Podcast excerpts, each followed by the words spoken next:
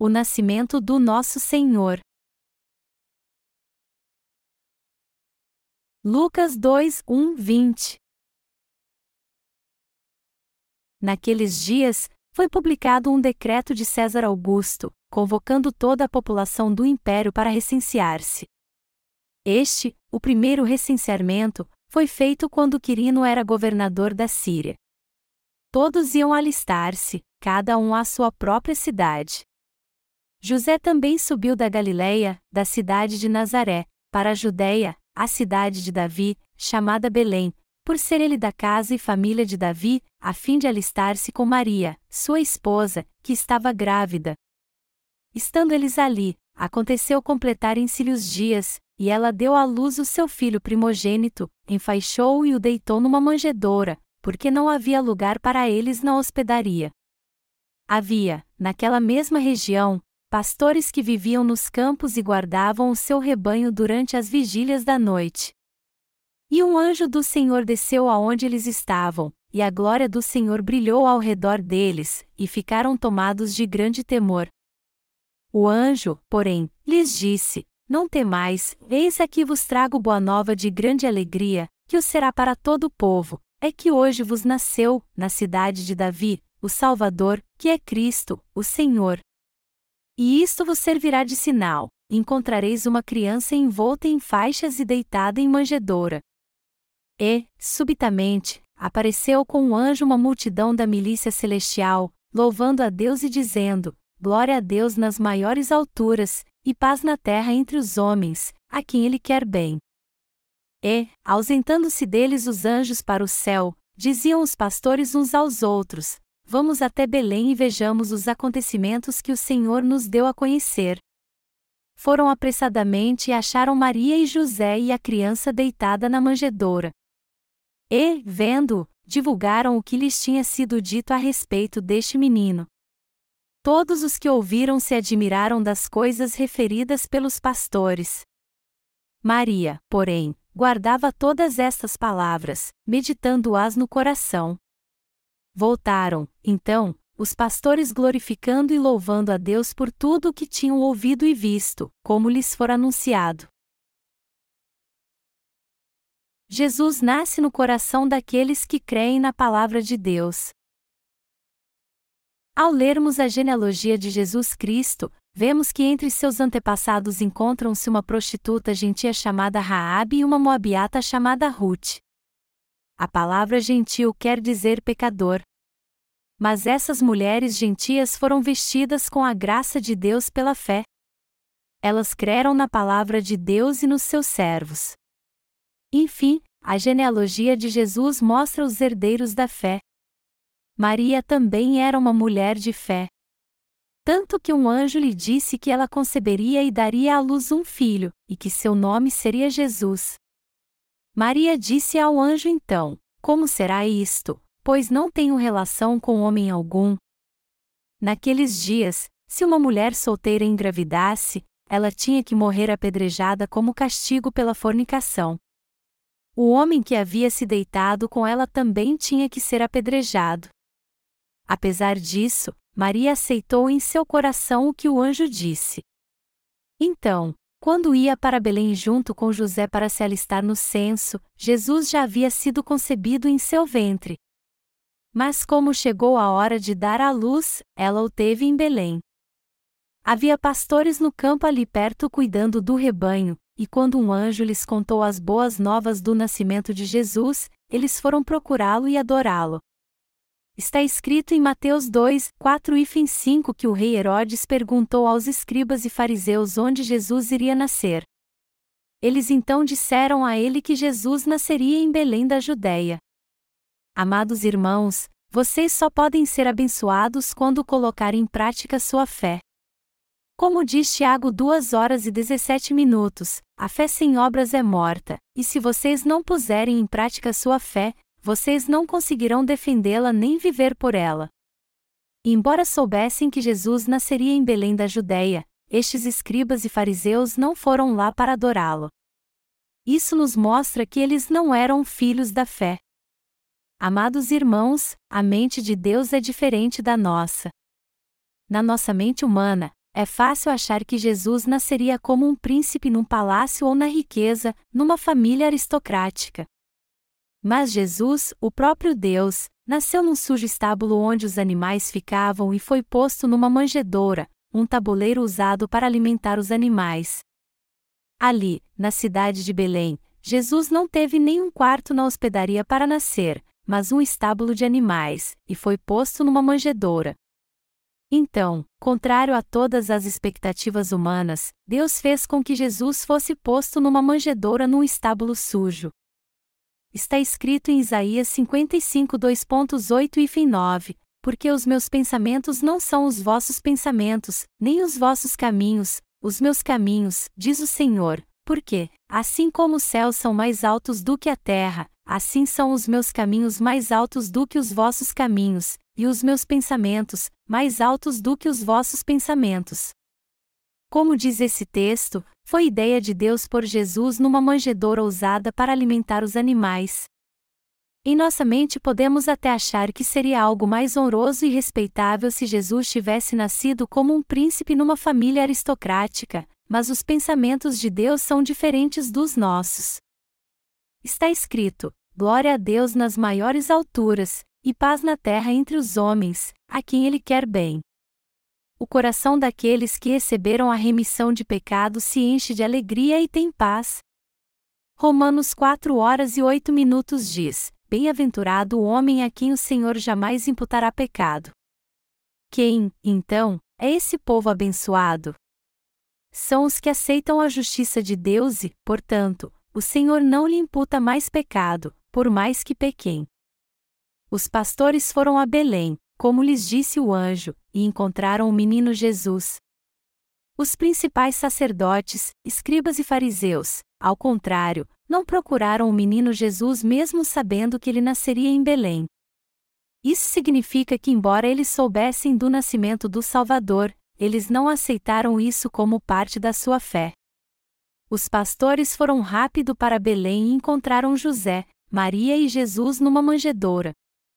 Eles então disseram e eles o que o anjo lhes havia dito, e todos que ouviram aquilo se maravilharam com o que o anjo tinha dito embora Maria tenha guardado tudo no coração. Está escrito: voltaram, então, os pastores glorificando e louvando a Deus por tudo o que tinham ouvido e visto, como lhes for anunciado.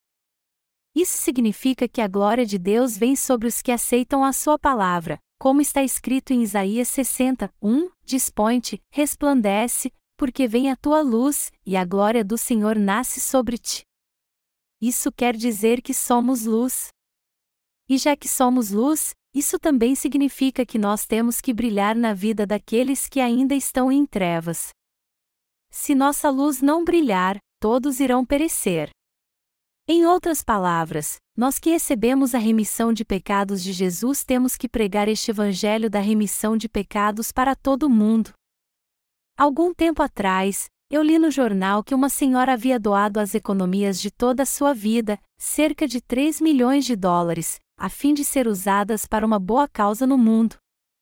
Embora isso seja uma boa ação aos olhos humanos, para Deus não é uma boa ação. Essa senhora deve ter ficado feliz com seu ato. Mas se vermos pelo ângulo que Deus vê, de fato ela não fez uma boa ação. Não há nenhuma boa ação neste mundo, pois ele está totalmente destituído de qualquer bondade. O Senhor nasceu nessa terra como Salvador. O Senhor veio a essa terra exatamente como prometeu o Antigo Testamento. Deus diz em Isaías 62 2.6 e 7, Pus guardas, que todo dia e toda noite jamais se calarão com vós, os que fareis lembrar do Senhor, não descanseis, nem deis a ele descanso até que restabeleça Jerusalém e a ponha por objeto de louvor na terra. Isso significa que aqueles que são filhos da luz devem brilhar incessantemente. Sempre que eu encontro alguém, eu prego o Evangelho sem cessar para ele. Vós, os que fazeis lembrar do Senhor, aqui se refere justamente aos servos de Deus. Deus fez com que eles montassem guarda dia e noite. Eu estou dando o meu melhor também para pregar sempre o Evangelho. É pelos lábios dos servos de Deus que receberam a remissão de pecados que o Evangelho da Verdade é anunciado e proclama que Jesus Cristo levou sobre si todos os nossos pecados ao ser batizado, apagou todos eles ao derramar seu sangue na cruz, e nos deu a vida eterna ao ressuscitar dos mortos. A Bíblia diz também que não devemos dar descanso ao Senhor até que ele ponha Jerusalém por louvor na terra. Isaías 62, 7. Esse texto mostra que devemos orar a Deus sem cessar para que Ele nunca deixe de trabalhar pela salvação dos perdidos. Amados irmãos, o Salvador nasceu nessa terra. Feliz Natal! Feliz Natal! Digam comigo, Feliz Natal! Amados irmãos, nossa salvação vem totalmente de Deus, não pelos nossos esforços. Romanos 4 horas e 5 minutos diz que, mas, ao que não trabalha, porém crê naquele que justifica o ímpio, a sua fé lhe é atribuída como justiça. Nós somos divinos? Não, não somos. Nós não somos salvos por fazermos boas obras ou por sermos divinos, e sim pela fé, somente pela fé. A Bíblia diz que o justo viverá por fé, Romanos 1 hora e 17 minutos. É pela fé que entramos no reino eterno de glória. É pela fé que recebemos a vida eterna. Não é porque fazemos algo à nossa maneira ou pelos nossos próprios méritos que somos salvos e nos tornamos justos. Já que Efésios 2 horas e 8 minutos diz: Porque pela graça sois salvos, mediante a fé, e isto não vem de vós, é dom de Deus, nossa salvação é mesmo um dom de Deus. Dom é algo que é dado de graça. Uma recompensa, ao contrário, é algo que recebemos por fazermos algo bom, não é um dom então. É pela fé que somos salvos. É pela que fé que recebemos a vida eterna. Receber a vida eterna pela fé é muito simples e fácil. Está escrito: E do modo porque Moisés levantou a serpente no deserto, assim importa que o filho do homem seja levantado, para que todo que nele crê tenha vida eterna. João 3, 14 e 15 quando os israelitas foram picados no deserto pelas serpentes na sua jornada rumo à terra de Canaã. Todos que olharam para a serpente de bronze na haste foram curados, só de olharem para ela pela fé. Números 21 horas e 9 minutos. Foi muito fácil. O que aconteceu então? Hoje, há muitas pessoas que, depois de receber a remissão de pecados e nascer de novo ao ouvir o Evangelho da água e do Espírito, voltam para o mundo. Elas não levam isso a sério e se deixam levar novamente pela sua própria vontade, pelos seus desejos e pelas coisas do mundo. Por isso que quando olhamos para os cartões de Natal que falam do nascimento de Jesus, vemos que muitos deles retratam a manjedoura de uma maneira artística e romântica, mostrando o menino Jesus com roupinhas luxuosas de seda, como se fosse da aristocracia, cheio de anjinhos ao seu redor. O nascimento de Jesus, entretanto, não foi algo luxuoso como um conto de fadas. Ele parece tão fantástico e a salvação, algo muito fácil porque as pessoas veem isso à sua maneira. Na verdade, o Senhor nasceu numa manjedoura, não num palácio, pois era humilde. Ele também levou sobre si todos os pecados do mundo ao ser batizado por João Batista e nos tornou justos. Tudo isso é real, e também é uma verdade inegável que Jesus Cristo morreu crucificado para ser condenado pelos pecados do homem, ressuscitou ao terceiro dia e nos deu a vida eterna.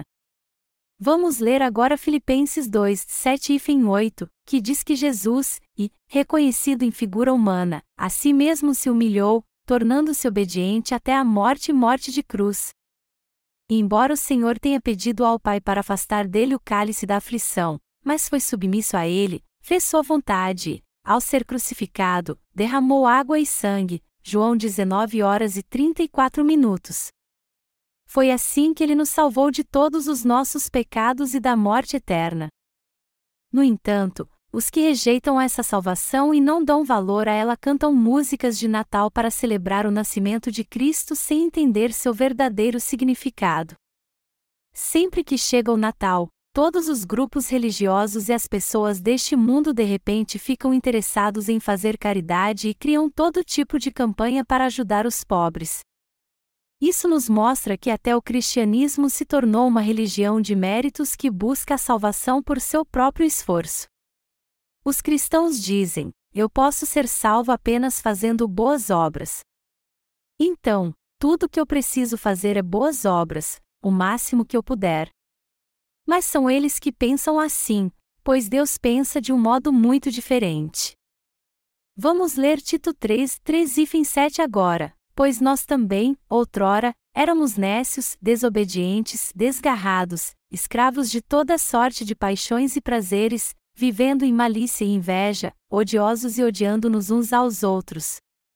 Quando, porém, se manifestou a benignidade de Deus, nosso Salvador, e o seu amor para com todos, não por obras de justiça praticadas por nós, mas segundo sua misericórdia, ele nos salvou mediante o lavar regenerador e renovador do Espírito Santo, que ele derramou sobre nós ricamente, por meio de Jesus Cristo, nosso Salvador, a fim de que, justificados por graça, nos tornemos seus herdeiros, segundo a esperança da vida eterna. Amados irmãos, a Bíblia deixa claro aqui que nós somos salvos pela fé, não pelas nossas obras, boas obras, ou por causa da nossa capacidade. Em Efésios 2 horas e 8 minutos também diz: Porque pela graça sois salvos, mediante a fé, e isto não vem de vós, é dom de Deus. Sendo assim, nossa salvação é um dom que o Senhor nos deu gratuitamente.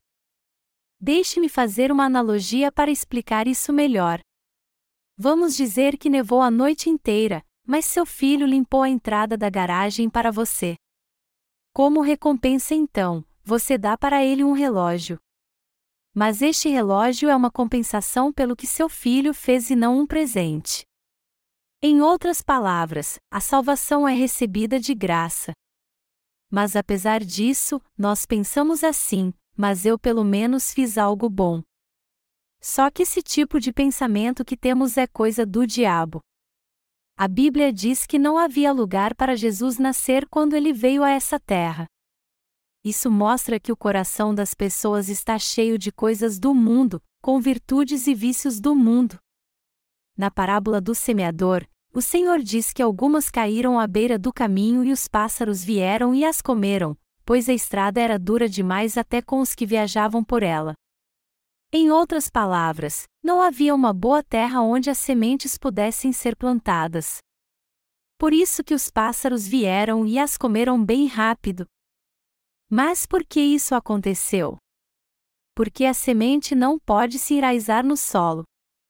Do mesmo modo, se um coração está muito envolvido com as coisas do mundo, ele não poderá aceitar o evangelho da remissão de pecados. Pessoas com esse tipo de coração não recebem o evangelho da água e do espírito. Mas o Senhor também disse que algumas sementes caíram num solo fértil e produziram 60, 100 vezes mais. Qual é a verdadeira fé? Mateus 2 horas e 11 minutos diz assim: Entrando na casa, viram um menino com Maria, sua mãe. Prostrando-se, o adoraram e, abrindo seus tesouros, entregaram-lhe suas ofertas: ouro, incenso e mirra. Está escrito aqui que os sábios que vieram do Oriente prostrando-se, o adoraram. Isso nos mostra claramente que eles se prostraram não para adorar Maria e José, mas o menino Jesus. E foi para ele que eles abriram seus tesouros e deram ouro, incenso e mirra. O ouro aqui diz respeito a um rei, mostrando que Jesus é o Rei dos Reis. Ao lermos Êxodo 25, 6, vamos que o incenso era usado quando os sacrifícios eram oferecidos no tabernáculo de Deus, como diz o versículo: azeite para a luz, especiarias para o óleo de unção e para o incenso aromático. Quando o incenso era queimado e subia aos céus, Deus o aceitava como cheiro suave. Em outras palavras, isso significa que Deus se agrada em ouvir nossas orações. A mirra, por sua vez, era usada para preparar o corpo de um morto. Ela simboliza a verdade imutável. Amados irmãos, Jesus Cristo foi batizado para levar todos os pecados do mundo, e, por causa destes pecados, derramou seu sangue na cruz e nela morreu para nos salvar a todos. Isso, segundo 1 Coríntios 1 hora e 23 minutos, é escândalo para os judeus e loucura para os gregos. Mas por que isso é escândalo para os judeus? Porque eles eram cheios de si e achavam que eram os justos herdeiros de Abraão. Eles não podiam aceitar o fato de Jesus, um homem que era tão simples em sua aparência, pregasse o Evangelho para eles dizendo que tinha o poder de remir pecados e que, por causa dele, todos seriam purificados. Para os judeus que eram soberbos e cheios da sua própria justiça, o Evangelho de Jesus da remissão de pecados era simplesmente um escândalo. E isso também era loucura para os gregos. Muitas pessoas riem de mim quando eu abro a boca para pregar o Evangelho de Deus. Mas elas fazem isso porque não entendem a palavra de Deus. Nos dias de Jesus, as pessoas achavam que não podia vir nada de bom de Nazaré. Apesar disso, Deus começou sua grande obra da salvação através de uma pessoa comum. Jesus diz em João 6 horas e 38 minutos: Porque eu desci do céu, não para fazer a minha própria vontade, e sim a vontade daquele que me enviou. E foi justamente por ter vindo a essa terra encarnado como um homem antes de morrer crucificado que Jesus disse ao Pai: Passa de mim este cálice, contudo, não seja o que eu quero, e sim o que tu queres. Marcos 14 horas e 36 minutos. Melhor dizendo, o Senhor padeceu e sentiu muita dor como qualquer ser humano justamente porque veio num corpo carnal. Você pode imaginar então como foi terrível a dor da crucificação. Foi por isso que ele pediu ao Pai para afastar dele aquele cálice. Mesmo assim, ele foi obediente até o fim e cumpriu a vontade do Pai, dizendo: Não seja, porém, o que eu quero, mas o que tu queres. Também está escrito em Filipenses 2, 7 e 8, e, reconhecido em figura humana, a si mesmo se humilhou, tornando-se obediente até a morte e morte de cruz. Apesar de ser o próprio Deus, nosso Senhor veio encarnado como um homem e sentiu a dor da morte. Apesar disso, ele disse ao Pai para fazer a sua vontade, e não a dele.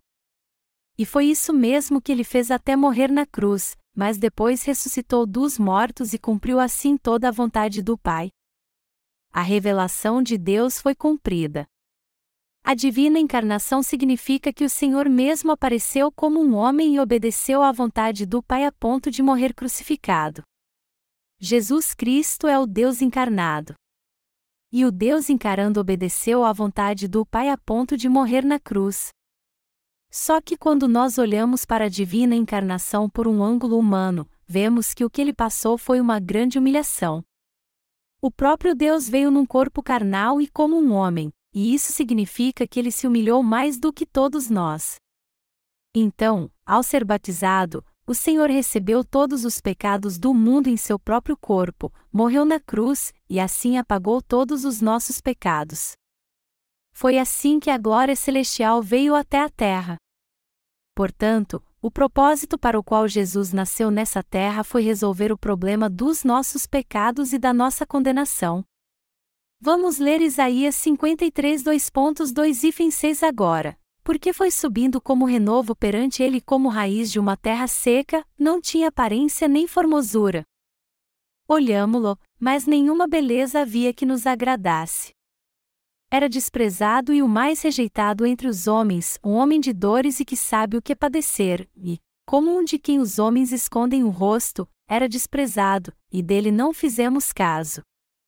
Certamente, ele tomou sobre si as nossas enfermidades e as nossas dores levou sobre si, e nós o reputávamos por aflito, ferido de Deus e oprimido.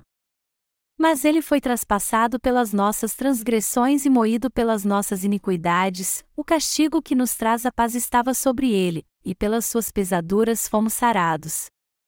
Todos nós andávamos desgarrados como ovelhas, cada um se desviava pelo caminho, mas o Senhor fez cair sobre ele a iniquidade de nós todos.